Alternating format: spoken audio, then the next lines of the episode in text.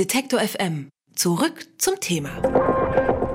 Schon lange diskutieren wir hier in Deutschland über den sogenannten Paragraph 219a, der es Gynäkologen und Gynäkologinnen verbietet, für Abtreibungen zu werben. Was als Werbung gilt und was nicht, das war bislang aber nicht so klar, denn teilweise wurden Ärztinnen verklagt, weil sie auf ihrer Webseite nur darüber informiert haben, dass sie überhaupt Schwangerschaftsabbrüche durchführen. Jetzt haben sich die Regierungsparteien geeinigt. Paragraph 219a, also das Werbeverbot, das soll im Prinzip bestehen bleiben, allerdings Allerdings soll es ergänzt werden. Krankenhäuser und Ärzte sollen zukünftig darüber informieren dürfen, dass sie Schwangerschaftsabbrüche durchführen. Vielen geht dieser Kompromiss aber nicht weit genug. Zum Beispiel den Grünen, aber auch vielen Ärztinnen. Und eine dieser Ärztinnen ist Nora Saas. Sie ist Gynäkologin in Kassel und wurde selbst wegen des Paragraphen angeklagt. Hallo, Frau Saas. Hallo, guten Tag. Sie sagen, dieses Kompromiss zu Paragraph 219a, das reicht überhaupt nicht aus. Warum nicht? Das reicht nicht aus, weil es auch gar kein Kompromiss ist.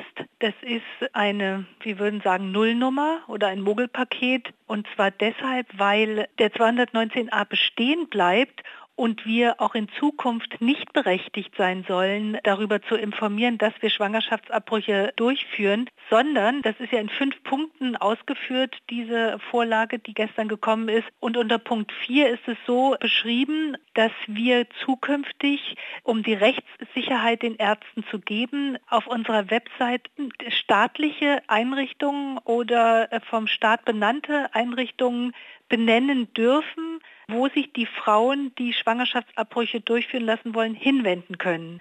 Das ist so ausgedrückt, dass eigentlich total klar ist, dass wir nicht so, wie Sie das jetzt interpretiert haben oder eingeschätzt haben, das ist nicht so, dass wir in Zukunft das sagen können, weil da müsste der 219a geändert werden und der soll voll erhalten bleiben und so ist es auch formuliert. Das heißt, Sie dürfen auf Ihrer Webseite oder nicht nur Sie, sondern alle Gynäkologinnen und Gynäkologen dürfen überhaupt nicht sagen, hier werden Schwangerschaftsabbrüche genau. durchgeführt. Das ist nach wie vor nicht erlaubt. Deswegen würde ich auch sagen, das ist eine Nullnummer. Da passiert gar nichts an wirklicher Änderung, weil wir können bisher auch schon, ohne dass wir strafrechtlich belangt werden, das formulieren oder auch schreiben, dass sich Frauen an Beratungsstellen wenden können oder an die Bundeszentrale wenden können, wo jetzt dann Listen erstellt werden sollen mit Einrichtungen oder Ärztinnen, die Schwangerschaftsabbrüche durchführen. Jetzt hieß es ja, es soll ähm, den Frauen eben der Zugang zu Informationen erleichtert werden und Frauen sollen eben auch künftig oder sollen jetzt vor allem künftig viel, viel leichter mitbekommen, wo sie sich informieren können, beziehungsweise wo sie natürlich auch die Abtreibung im möglichen Fall vornehmen können.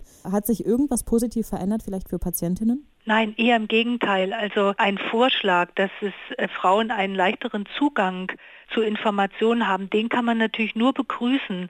Aber hier geht es gar nicht darum, dass Frauen wirklich einen leichteren Zugang haben, sondern hier ist ein Rumgeeiere, dass wir auf keinen Fall als Ärztin auf den Websites darüber informieren sollen.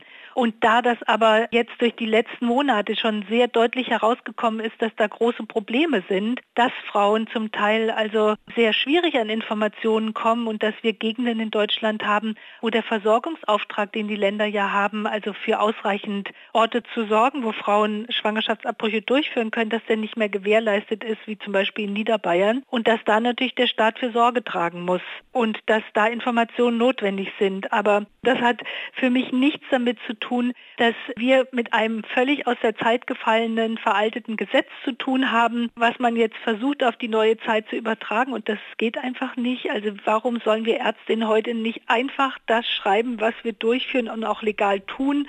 Das ist eigentlich eine Zensur. Das sehen wir grundsätzlich überhaupt nicht ein und deswegen setzen wir uns auch zur Wehr. Das heißt, für Ihren Alltag ändert sich eigentlich auch gar nichts, beziehungsweise auch nicht für den Alltag der Patientinnen. Also eigentlich wirklich nicht. Und das ist so, dass diese Idee, dass Listen erstellt werden, die, die hatten, haben wir ja auch. Und es gibt ja auch lokal, in einigen Städten gibt es ja schon längst Listen oder auch bei Pro Familia, wenn die die Frauen beraten, wissen sie ja auch in der Regel, wo die Frauen sich hinwenden können. Aber solche zentralen Listen zu machen, wie der Präsident der Bundesärztekammer ja auch schon mal vor längerem vorgeschlagen hat und Minister Spahn, und jetzt wiederkommen wird, da sind wir sehr, sehr skeptisch, weil wir in der Bundesrepublik ein zunehmend schlechteres Klima haben durch die Aktivitäten dieser selbsternannten Lebensschützer mit Morddrohungen, wie auch die Jusos bei ihren Aktivitäten jetzt ja auch wieder erfahren mussten. Und auch ich muss mir gefallen lassen, als Kindstöterin, Mörderin und so weiter beschimpft zu werden. Also in diesem Klima muss man es verstehen, wenn da die Ärztinnen und Ärzte sich nicht draufsetzen lassen wollen. Deswegen wird man so eine vollständige Liste da eh nicht zustande bringen. Jetzt sagen ja die Befürworter des Paragraphen, ähm, die eben weiterhin das Werbeverbot bestehen haben wollen, dass äh, das alles eben gegen eine Kommerzialisierung von Abtreibungen eingesetzt wird. Wie sehen Sie das denn eigentlich? Lässt sich Abtreibung überhaupt kommerzialisieren? Das würde ja auch bedeuten, dass Frauen sich durch Werbung eher dafür entscheiden würden. Das ist eine unglaublich absurde Einschätzung und die ist ja auch schon im Kabarett verarbeitet worden, also dass das eigentlich fast ans Lächerliche grenzt, dass überhaupt Frauen zu unterstellen, dass sie sich danach entscheiden würden, wie sie beworben werden und sich da verführen lassen würden dadurch. Also dieses Frauenbild, das finde ich ganz, ganz bedenklich und das ist veraltet und das darf heute gar nicht mehr sein. Und aus meiner Erfahrung als Ärztin wissen Frauen sehr wohl, wie sie sich entscheiden in einer solchen Situation. Und wir sagen ja, dass es keine Werbung ist. Ich kenne auch überhaupt keinen einzigen Fall von Werbung um Schwangerschaftsabbrüche. Das sind Informationen und es geht ja um ein Verbot von Informationen, das wir nicht geben dürfen. Und Kommerzialisierung, da ist halt das Problem. Als Ärztin, wenn wir arbeiten, wir haben ja kein Geschäft. Wir sind ja keine Unternehmerinnen oder wir machen auch keine Dienstleistungen. Wir arbeiten im Bereich der Gesundheit als Kassenärztin, wir beide zum Beispiel, meine Kollegin und ich. Wir haben Gebührensätze. Der Schwangerschaftsabbruch ist nicht hochhonoriert. Das ist auch richtig so. Es ist ein kleiner Eingriff. Man kriegt überhaupt nicht viel Geld dafür das Milliardengeschäft, was die Abtreibungsgegner gerne sagen, das sehen wir überhaupt nicht, dass man das damit machen könnte. Wir könnten es auch nicht umsonst machen. Das würde ja ein unlauterer Wettbewerb gegenüber unseren Kolleginnen sein. Wir haben gar nicht so viel Schwangerschaftsabbrüche in Jahren. Da haben wir uns schon mal verständigt. Wir könnten uns den ganzen Ärger sparen, wenn wir es einfach den Frauen für umsonst anbieten. Aber da würden wir Ärger mit unserer Ärztekammer kriegen. Das ist unethisch, das ist verboten. Also ein Handwerker arbeitet ja auch nicht umsonst. Das ist ja unser Beruf. Da gibt es Gebührensätze, nach denen man abrechnet dass man sich da zum Vermögensvorteil da bereichert und das deswegen tut, das ist auch eine verletzende Einschätzung, die uns da unterstellt wird. Frau Saas, jetzt haben Sie eben schon gesagt, Sie wollen sich zur Wehr setzen. Sie wollen nicht, dass es jetzt so durchgeht. Es muss sich was ändern. Was sind denn da die nächsten Schritte? Was passiert? Die nächsten Schritte sind halt die juristischen Schritte auf jeden Fall, weil wir sind ja angeklagt und am 28.01.